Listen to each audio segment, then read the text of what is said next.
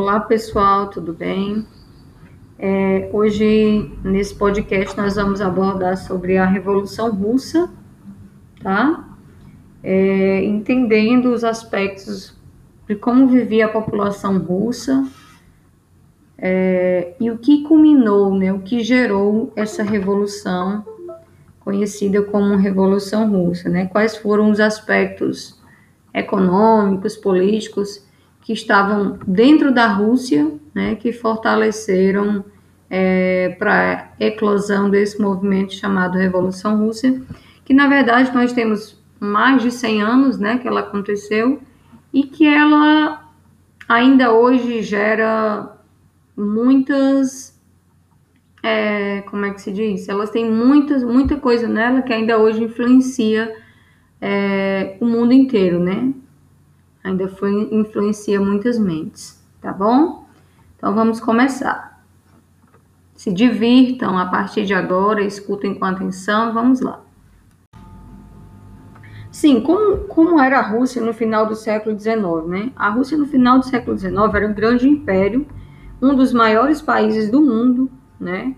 É, abrigava uma população de cerca de 160 milhões de habitantes e era composta de povos com língua e costumes diferentes. Predominava dentro do país um regime de monarquia absolutista, né, em que todo o poder concentrava na mão de uma figura, né, de uma pessoa, de um soberano que tinha o nome de czar, né, é um imperador, certo? Que tinha todo o poder, tá? É, e ele fazia todo, todo o controle da política, né? nomeava, demitia ministros conforme a sua vontade, né? censurava a população, revistas, jornais, tá bom? Então, tudo em nome da nação. Ele fazia tudo isso alegando que era em nome da nação. Então, esse era o retrato da Rússia no final do século XIX.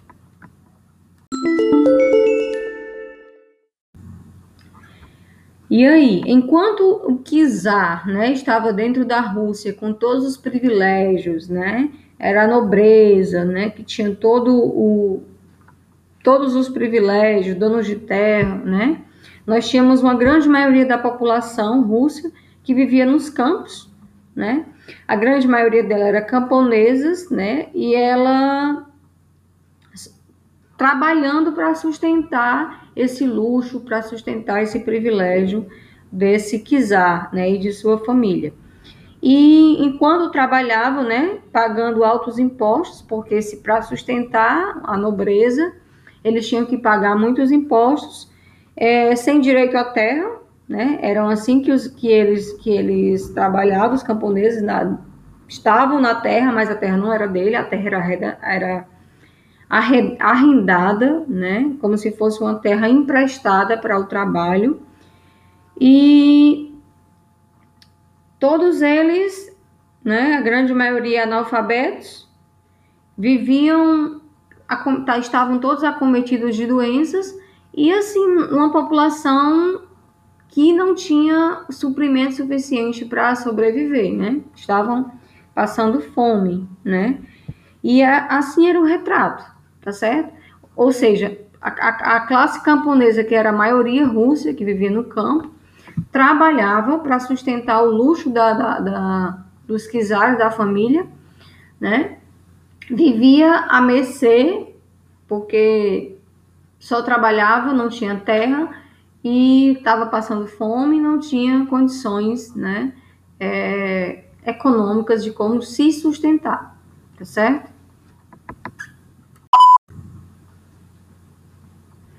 É, então, em resposta à opressão que os camponeses estão vivendo no campo, pelos, pelo Kizar, né, eles começam a abandonar esse campo e migram para a cidade. Né, eles vão do campo para a cidade. E a população russa, né, de 1863 a 1914, que se a gente lembrar, né, como nós já começamos falando nas aulas anteriores, foi o ano que iniciou a Primeira Guerra Mundial, né, a população urbana da Rússia ela triplicou, né? Ela passou de 6 milhões de habitantes para 18 milhões de habitantes, tá certo? Por quê? Porque também a, a, o centro, a cidade, as cidades da Rússia, ela estava se industrializando, né? Ela estava passando por um processo de industrialização, graças ao capital estrangeiro, né? Franceses, belga, é, alemão, né? E tinha mão de obra. Na cidade tinha mão de obra farta, tinha mão de obra barata, né? E algo que não se tinha no campo, tá bom? Então, essa industrialização, ela começa a impulsionar a essas pessoas, né, a saída do campo para a cidade. E aí, ela está muito ligada à exploração do petróleo, à produção de aço, né, é, a construção de ferrovias, tá certo? Então, a, a industrialização vai focar principalmente na extração de petróleo e na, na produção do aço, tá certo? E nessas construções dentro do próprio país, tá? E aí, é, esse, esse sistema, né, começa a pegar força dentro da Rússia, o capitalismo, né, ele continuou desenvolvendo e surgiram centros, centros industriais em cidades como São Petersburgo, Moscou, tá certo? Então, assim, essa, essa revolução, ou perdão, essa industrialização, ela começa a acontecer, né? E ela ganha uma proporção maior, principalmente nesse grande centro urbano que a gente sabe que é a capital da Rússia, né? Hoje, tá certo? E foi responsável por trazer muitas pessoas para a, população urbana, tá? É, os, a gente sabe que esse período os salários eram baixos, os riscos de acidentes também muito altos, tá? É, grande jornada de trabalho em que as pessoas trabalhavam de 14 horas mais ou menos, tá? É, então, começa-se a ter um movimento de manifestação por melhores condições de trabalho, né? Porque você tem uma jornada extensa, longa, é, você não tem uma, uma boa condição de trabalho e começa a ter movimentos para que se tenha melhores condições de trabalho. Sim, pessoal, e dentro dessa, desse processo de manifestação por melhores condições de trabalho, né, é, o século XIX, ele conheceu dois grandes pensadores, tá certo? Que foi o Karl Marx e o, o Fritz Engels, tá? Que eles criaram um, uma teoria filosófica chamada socialismo científico, em que é, é, é, esse, essas essa ideia, ideias né, estava contida principalmente em sua obra O Capital e no Manifesto Comunista, tá?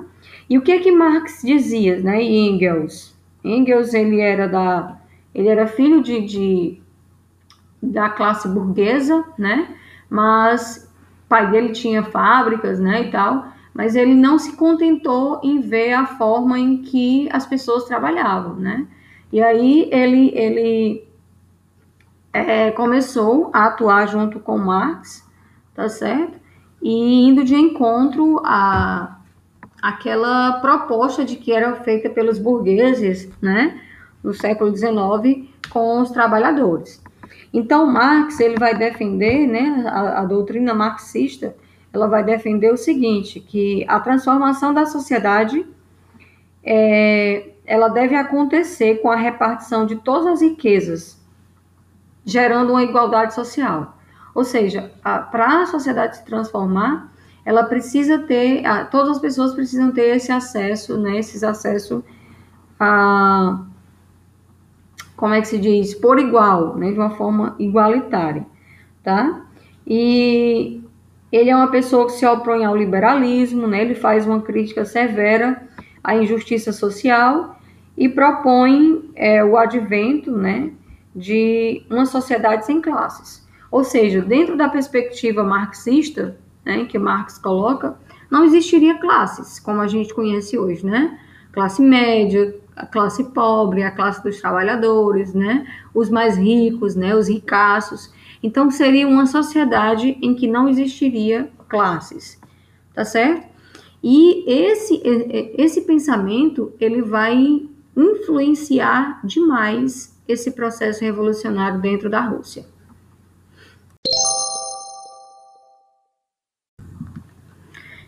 É, gente, a influência do pensamento marxista, né, quando começam a, a traduzir as obras de Marx para o russo, né, e as pessoas começam a ter acesso a esse pensamento marxista, né, dessa, dessa anulação da, das classes, né, dessa igualdade entre as pessoas, né, é, começam a surgir dentro da Rússia, né, quando são traduzidas as obras de Marx, e somado né, a, a questão da pobreza que as pessoas estavam sofrendo, né, da, da, isso gerou um ambiente de revolta dentro da Rússia, né, essa questão de você ter alguém que defende isso, né, você, que uma sociedade deveria ser justa, igual para todo mundo, e eles estão vivendo essa opressão czarista, né, essa fome, é, não tendo acesso aos bens de consumo, tá? Então vai surgir dentro da Rússia é, o Partido Operário Social Democrata Russo, né? Esse partido ele vai sofrer várias perseguições pelo czar, né? E eles vão ter duas pessoas como lideranças dentro do partido, que é o Vladimir Lenin, tá certo?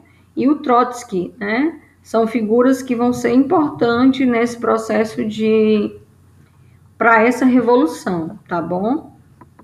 É, o Lenin, né, ele defendia confiar uma luta revolucionária e um partido centralizado, né, disciplinado, que unisse soldados, operários e camponeses. É, ele tinha como objetivo conquistar o poder por meio de uma revolução socialista, tá? É, o Martov ele queria promover uma revolução burguesa contra o czarismo e depois chegar ao socialismo pela via eleitoral. Aliar, é, qual era o objetivo do Martov? Né? Aliar a burguesia para se chegar ao poder depois de evoluir para o socialismo por meio de eleições. Ou seja, o Lenin ele propunha uma, um tipo de revolução mais radical, né? Em que não precisava ter esse processo, não. Né? Ele queria conquistar o poder mesmo, chegar através de uma revolução. Já o Martov não, dizia que ele poderia se aliar aos burgueses, posteriormente, né, quando começasse a ganhar espaço, faria uma eleição e tiraria os burgueses do poder através de uma, é, uma eleição e posteriormente seria a questão de implementar né, o socialismo dentro da Rússia. Tá bom? Então, gente, dentro disso, é, vão ter, dentro da Rússia, tá? É, dois grupos que vão ser chamados de bolcheviques, que é a maioria, em russo significa a maioria em russo, bolcheviques, e os mencheviques, que em russo significa minoria, tá bom? É, pessoal, então assim, a Rússia, né, em meio a essa situação de penúria em que vivia a população pobre, os camponeses, tá? O czar, ele vai se envolver em guerras imperialistas, né? O que é guerra? São guerras imperialistas, gente. Guerra imperialista são guerras em que é para a expansão do império, tá? Formação de para que o império se expanda, né? É, vai atrás de mais de mercado consumidor, de mão de obra barata, né? Em fazer colônias em outros locais fora da Rússia, tá? Então ele vai se envolver num conflito com o Japão, tá? Pelo controle da Manchúria em 1904, e esse conflito novamente vai recair sobre quem? Sobre a população mais pobre, né? Então, a meio a isso, a população sem acesso aos alimentos a população é, trabalhando sem condições de trabalho, né? Com péssimas condições de trabalho, com baixos salários. Então, isso vai ser um clima propício para revoltas, para revoltas, né, operárias. E aí, o que é que essas famílias, em 1905, elas vão fazer? Elas vão escrever uma carta, que é chamada uma petição, né, um documento, e eles vão marchar até o palácio do Kizar, né, o palácio de inverno, que é onde ficava o czar em São Petersburgo. Eles vão de uma forma pacífica, sem armas, né, sem levar nada, apenas com esse documento pedindo proteção do Kizar, pedindo que o Kizar olhem por eles, tá? É, pedindo que mais igualdade, tá certo? Pedindo trabalho, tá? É, ou seja, eles vão de uma forma pacífica, apenas pedindo algumas coisas ao esquizar, tá? Que essa carta ela tem disponível, depois vocês podem ver tá certo? E aí, é, o que é que o Kizar vai fazer, né? O Kizar, ele vai acolher esse, esse, é, esse momento de uma forma muito cruel, tá? Ele não vai ouvir as pessoas, né? Ele vai simplesmente mandar sua, os seus soldados, né? É, ir contra a multidão e começa a atirar nessa multidão, tá? Os soldados se armam e vão conter esse movimento, que na verdade era um movimento pacífico, era um movimento apenas para pedir justiça e paz, tá? Ao Kizar. E aí pedir proteção, né? Os soldados vão e começa a matança, matando pessoas a queima-roupa, tá? E esse movimento, gente, ficou muita gente morta, muita gente ferida, tá? Foi em 1905 e ele é, vai ser depois chamado de Domingo Sangrento. Era uma manhã de domingo, no frio, as pessoas foram em frente ao palácio e foram recebidas com armas, tá? Com bala.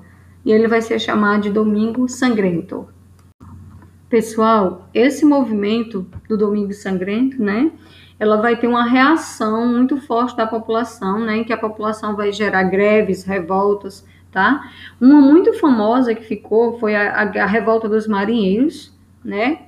É, do encoraçado Potequim contra os castigos, né? Contra a fome dentro da marinha, tá certo? E aí isso é, gerou uma onda de revoltas, de rebeldia, né? Que combinou com é, levantes populares organizados pelos sovietes, tá? Quem eram os sovietes, gente? Era um conselho de, de deputados eleitos por operários, camponeses e soldados. É, e assim, enquanto isso, né, a Rússia ela é derrotada pelo Japão, lá no, na, no controle pela Manchúria, a que eu falei anteriormente, e ela começa, sai, sai, sai moralmente, des, é, ela sai desse conflito, né, é, desmoralizada, tá? E ela pressiona, o povo começa a pressionar e o Kizar convoca uma Duma, tá? Que uma Duma é uma assembleia composta de deputados, que é eleito pela população, né? E, porém, essa Duma não vai resolver nada. Por quê? O, o ele vai continuar é, governando de uma forma muito autoritária, tá bom? Em 1800, 1914 vai eclodir a Primeira Guerra Mundial, a Rússia ela vai estar no conflito, tá bom? Como a gente já conversou nas aulas anteriores, quando a gente falou da Primeira Guerra Mundial, a Rússia ela vai estar no conflito, né? É, do lado da, do bloco da Entente. E o, o Kizar, ele vai mandar soldados, né? Mais de 13 milhões de soldados para esse conflito. É, porém, era um soldado capenga, né? Que carecia de fuzis, botas, tá bom? Cobertores, não tinha um treinamento adequado, tá? E o resultado a gente sabe. Quando vai, vai soldado assim para a guerra que não são bem treinados, né? O resultado é trágico. A gente sabe muito bem disso. Ou seja, morte da, da grande maioria deles, né? E enquanto os soldados estavam morrendo na guerra, a população russa morria no, na cidade, nos campos, a população civil, né? Com a, com a fome e o desemprego, tá certo? E isso, gente, todos esses fatores, eles vão ser cruciais para essa revolução mesmo, tá bom?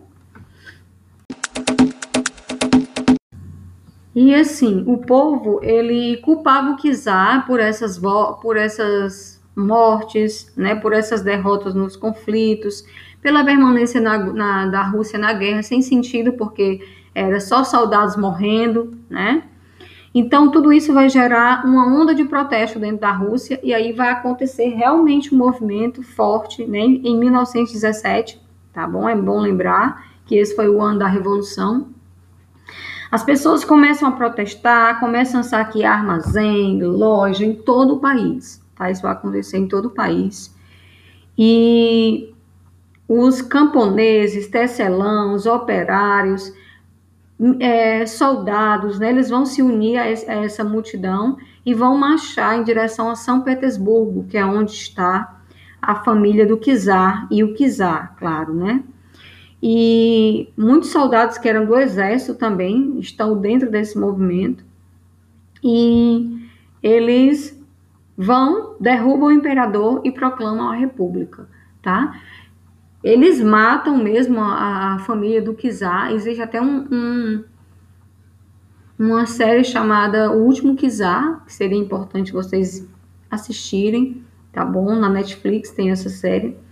E eles derrubam o imperador, matam a família e proclamam um governo provisório, tá certo? Esse governo provisório ele vai ficar é, ao cargo de algumas figuras da Rússia, tá?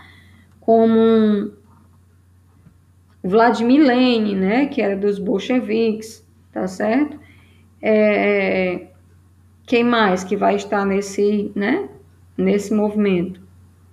Ela, é importante lembrar que Lenin ele vai ter um lema chamado é, pão, terra, paz, pão e terra, perdão, pão, pão terra e paz, terra e pão, tá?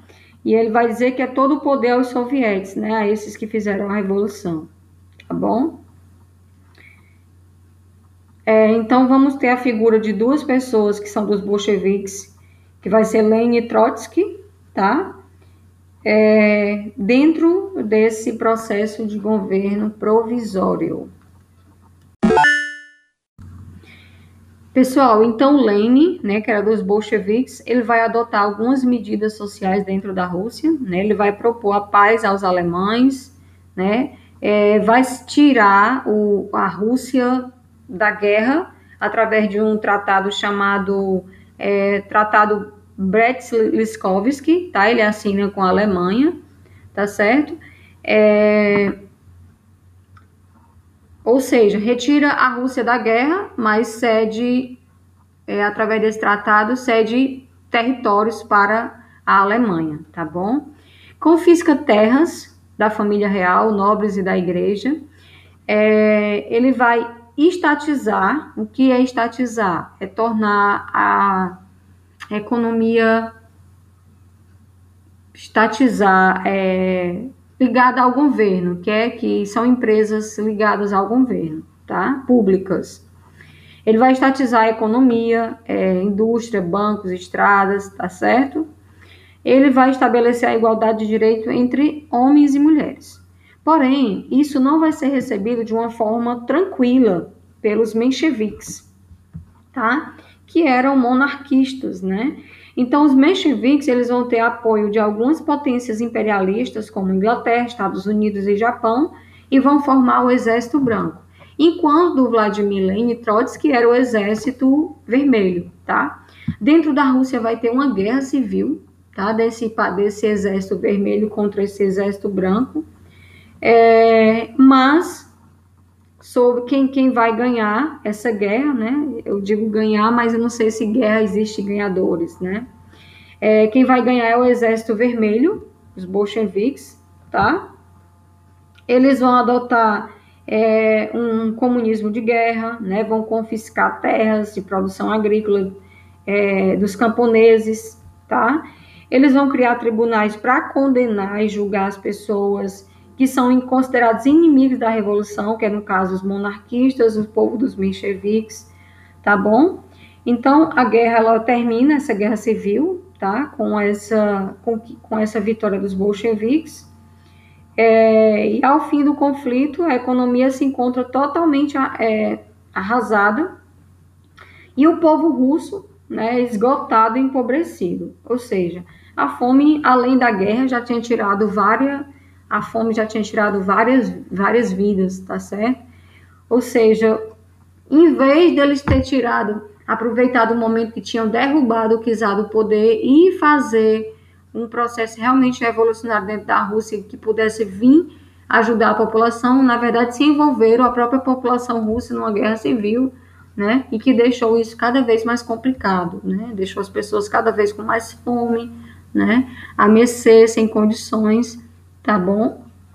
Diante disso, é, será criada, o Lênin vai propor uma, um pacote econômico, tá? Chamado NEP, que é a nova política econômica, tá bom? Essa NEP, o que é que ela tinha como objetivo, né? Ela tinha como objetivo incentivar o comércio e a formação de pequenas e médias empresas privadas, dando origem a um grupo empreendedor que apoiava os socialistas permitia aos camponeses vender o excedente de suas colheitas no, no mercado interno, ou seja, dentro da própria Rússia. Liberou a entrada do capital estrangeiro, tá? Na Rússia, sob a forma de empréstimos e investimentos. Então, essa NEP, esse pacote econômico, né, conseguiu com que a agricultura russa se, se recuperasse, mas a indústria e o comércio continuaram em situação um pouco complicada, tá? Numa situação difícil, tá bom? Gente, em meio a esse processo, o, o Lane ele vai falecer, tá? E quem vai assumir o poder, na verdade, é o Stanley, tá? E ele vai implementar uma ditadura, que é uma ditadura, como a gente já viu, né? Um governo autoritário, altamente autoritário, em que as pessoas não têm liberdade de expressão, em quem ele manda e todo mundo obedece, tá? Ele vai criar, o governo dele vai ser chamado de stalinismo e terá como características né, um sistema de partido único, opressão às nacionalidades, a burocratização do Estado, a suspensão da liberdade de imprensa e pensamento, né? A gente está falando de ditadura, não tem liberdade de imprensa e pensamento. É, e julgamento dos forjados, ou seja, os adversários ao, ao seu governo eram obrigados a confessar qualquer coisa, tá? Sobre forma de tortura, tá? Eram considerados traidores da pátria, tá bom? E muitos deles eram fuzilados, tá certo? Então, o Stalin, ele aparecia, né, é, sempre com criança nos braços, nas imagens, tá? Como esse grande irmão, o pai do povo, o melhor amigo das crianças. Porém, a gente sabe que isso é só propaganda de governo autoritário, né? Geralmente de governo ditatorial aparece muito assim. Mas a verdade, Stanley não foi nada disso, tá bom? É, ele foi um cara muito autoritário, né? É, e a população russa, podendo aproveitar o momento da revolução para diferenciar a sua forma de viver, acabou vivendo sobre repressões praticamente iguais ao do czar, tá certo? Então, o que, que a gente vai ter de desdobramentos desse momento, tá? De, de, dessa revolução? É, apresentou né, aos cidadãos, através do, do movimento, apresentou aos cidadãos é, e às nações a possibilidade de uma opção de um outro sistema político-social, porém, a gente está vendo que não foi bem assim, na verdade, saiu o Kizar e, e ficou um governo ainda mais autoritário, tá certo? De opressão também à população, ou seja, é como se não tivesse mudado muita coisa, né? Houve a revolução, tirou o Kizar, mas permaneceu um grupo autoritário no poder. Garantiu a igualdade de direito às mulheres. A Constituição de 1918 garantiu é, à mulher o direito ao divórcio, herança, educação, a formação profissional, o mesmo salário que o homem para empregos para empregos iguais, acesso à produção de postos de trabalho e direitos políticos iguais, né? Ou seja, algumas a gente vê muitas conquistas aí com relação à igualdade entre a mulher, né? Esse, esse espaço da mulher dentro da Rússia, tá bom? É, estimulou governantes europeus a ceder aos trabalhadores condições de vidas mais saudável e mais digna, é, até mesmo evitar a preparação das ideias, a propagação das ideias vindas da Rússia, tá? da URSS, no caso.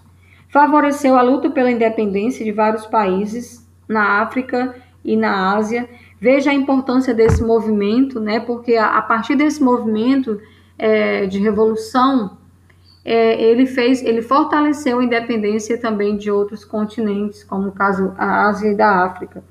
Então, mesmo com suas contradições com relação ao governo autoritário, né, do, do que era do, é, do, do, Stalin e um pouco também do Lenin, é, nós tivemos muitas conquistas com esse com essa revolução, tá? Muitas mesmo. É, influenciou os movimentos operários em várias partes do mundo, tá? Inclusive aqui no Brasil, porque durante o movimento da República, né, é, muitas pessoas também começaram a lutar por isso. Houve, inclusive, aqui em São Paulo, é, uma chamada a greve de 1919, que foi uma guerra, uma greve, perdão, dos trabalhadores por melhores condições de salários e foram justamente influenciados pelo pensamento da Revolução Russa. Então, assim, mesmo com todas as contradições que a gente encontra com relação ao Stalin, né, ao stalinismo, a gente pode ver o quanto esse movimento foi importante para a Rússia e para o mundo, né? E que até hoje, na verdade, ele é fundamental para isso, tá bom? As ideias da Revolução Russa, elas ainda não morreram, né? elas ainda continuam ecoando na sociedade atual. Gente, é isso. Espero que vocês se divirtam com esse conteúdo e até o nosso próximo encontro. Um grande abraço.